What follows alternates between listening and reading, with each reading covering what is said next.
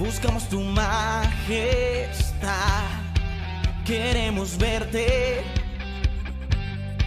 y conocer más y más. Nos gozaremos en tu presencia. Hola hermanos, muy buenos días, me da gusto saludarles. El día de hoy el devocional tiene como título El sello de Dios y lo vamos a encontrar en Apocalipsis capítulo 7. Vamos a orar primeramente para que Dios nos use en esta mañana. Padre, en el nombre de Jesús, te damos gracias porque nos permitiste despertar un día más. Gracias por este nuevo día.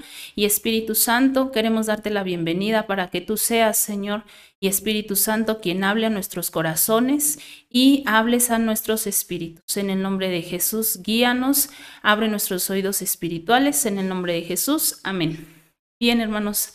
Eh, el título de este devocional, como les comentaba, es el sello de Dios. Vamos a empezar eh, con el versículo 3, eh, capítulo 7, versículo 3. Se los voy a leer, es la Biblia de las Américas. Y dice, no hagan daño ni a la tierra, ni al mar, ni a los árboles, hasta que hayamos puesto un sello en la frente a los siervos de nuestro Dios. Bien, hermanos, como contexto, vemos que todo este capítulo 7 eh, encontramos a un Dios de oportunidades, encontramos a un Dios misericordioso, encontramos a un Dios de amor, ¿verdad? Porque vemos que en todo este capítulo nos habla sobre eh, los sellados de los 144 mil, ¿verdad? Que son de las tribus de Israel. Y les comentaba que... Eh, experimentamos en estos eh, en todos estos versículos a un Dios de oportunidades y misericordioso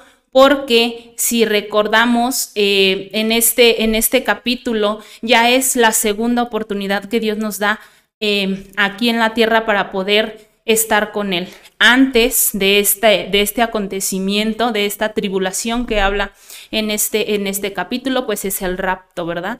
Entonces, eh, recordemos que eh, en, el primer acontecimiento, pues varios de nosotros ya estamos con Cristo, otros se quedaron, que precisamente es lo que nos está eh, hablando en este, en este capítulo. Y pues vemos que dentro de esos de los que se quedaron, pues salen de la tribu de Israel 144 mil, ¿verdad? Y ahí es donde, donde vemos que por su infinita misericordia Dios nos da una segunda oportunidad. Para que em, no, no, lleguemos a la muerte eh, eterna, sino este, para que lleguemos a la muerte eterna con Él, perdón, y no nos quedemos eh, en un lugar donde vamos a estar eh, sufriendo por la eternidad. Entonces vemos también aquí que em, en los primeros versículos, antes de que pase, pues en este en este contexto, la tribulación, pues Dios manda a los ángeles para que primero nos lo selle, para que primero selle a, esa, a esos 144 mil, para que al momento de que... Eh, eh, pase, bueno, al final de esa tribulación, pues ellos puedan ser identificados, ellos puedan ser diferentes a, a, los que no, no, están dentro del pueblo, del pueblo de Dios. Y también recordarles, hermanos, eh, que nos han estado hablando para que eh, nosotros eh, entreguemos nuestra vida a Cristo correctamente, ¿verdad? Para que nosotros confiemos plenamente en Dios, para que obedezcamos su palabra, para que nosotros no seamos de esa de esos 144 mil, sino que desde la primera oportunidad, desde el, eh, desde el rapto, nosotros podamos irnos con, Cristo y no podamos quedarnos aquí otro tiempo eh, sufriendo, ¿verdad? Dios, eh, por su misericordia, como les comentaba, nos da una segunda oportunidad, pero no esperemos a sufrir otro tiempo para que después en esa segunda oportunidad Dios nos venga a sellar y posteriormente vayamos con Él. Más adelante eh, vemos en el capítulo este, en el capítulo 14, que esos 144 eh, mil sellados ya están con Cristo, que son los que habla aquí en el, en el capítulo 7, que posteriormente eh, habla que ya, ya tienen sus vestiduras blancas, que ya le alaban, que ya están delante del trono, que ya están con él.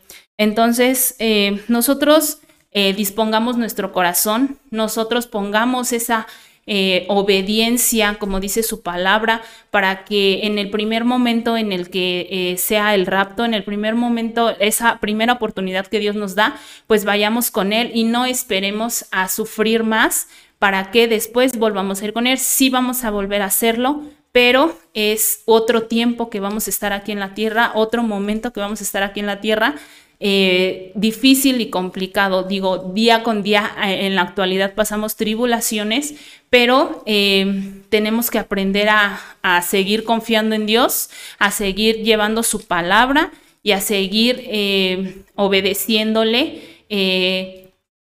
conforme a, a, su espíritu, también dejarnos, dejarnos llevar y guiar por su, por su espíritu. Y Bien, hermanos, eh, les voy a leer el versículo 15, em, y 15, 16 y 17. Dice, por eso están delante del trono de Dios y le sirven día y noche en su templo. Y el que está sentado sobre el trono extenderá su tabernáculo sobre ellos. Ya no tendrán hambre ni sed, y el sol no caerá más sobre ellos, ni calor alguno porque el Cordero que está en medio del trono los pastoreará y los guiará a fuentes de agua de vida. Y Dios enjugará toda lágrima de los ojos de ellos. Bien, eh, pues aquí también al final vemos, ¿verdad? Que Dios aún eh, viendo que a la primera, pues no, no, no pudimos irnos con Él, no, no fuimos eh, elegidos para irnos con Él, pues al final dice, ¿verdad? Que Él nos pastoreará, que Él enjugará toda lágrima de los ojos de ellos, ¿verdad? Aún muestra Dios su amor grande por cada uno de nosotros y nos da una segunda oportunidad para que vayamos con Él y no nos quedemos en un lugar de sufrimiento eterno, ¿verdad? Y también dice que ya no vamos a tener sed, y que el sol no caerá más sobre, eh, sobre de ellos ni calor, ni calor alguno. Entonces, hermanos, hay que aprovechar eh, que Dios eh, nos habla desde la primera vez y que desde esa primera vez nosotros dispongamos ese tiempo y ese corazón y que verdaderamente seamos unos hijos de Dios. Bien, hermanos, pues vamos a orar para darle gracias a Dios por, por este este devocional. Gracias, Señor, te doy porque tú hiciste, Padre, que en, esta, en este capítulo entendiéramos que tú eres un Dios misericordioso, que eres un Dios grande en amor, porque tú nos das una segunda oportunidad, Señor, aún sabiendo que nosotros no escuchamos, aún sabiendo que nosotros somos desobedientes, Señor. Tú eres bueno con nosotros y nos das una segunda oportunidad y tú pones ese sello en nuestra frente para que nosotros podamos ser distinguidos, para que nosotros podamos ser em, diferentes, Señor, a toda esa gente que, que no te quiere seguir, toda esa gente, Señor, que no te tiene en su corazón. Yo te doy gracias por habernos llamado hijos tuyos y en el nombre de Jesús permite, Señor, que día con día, Señor, eh, podamos eh, acercarnos más a tu palabra, que podamos ser obedientes a tu palabra, que podamos aprender a ser cada día unos verdaderos hijos tuyos para que podamos irnos contigo, Señor, desde la, la primera vez. En el nombre de Jesús te damos gracias. Amén.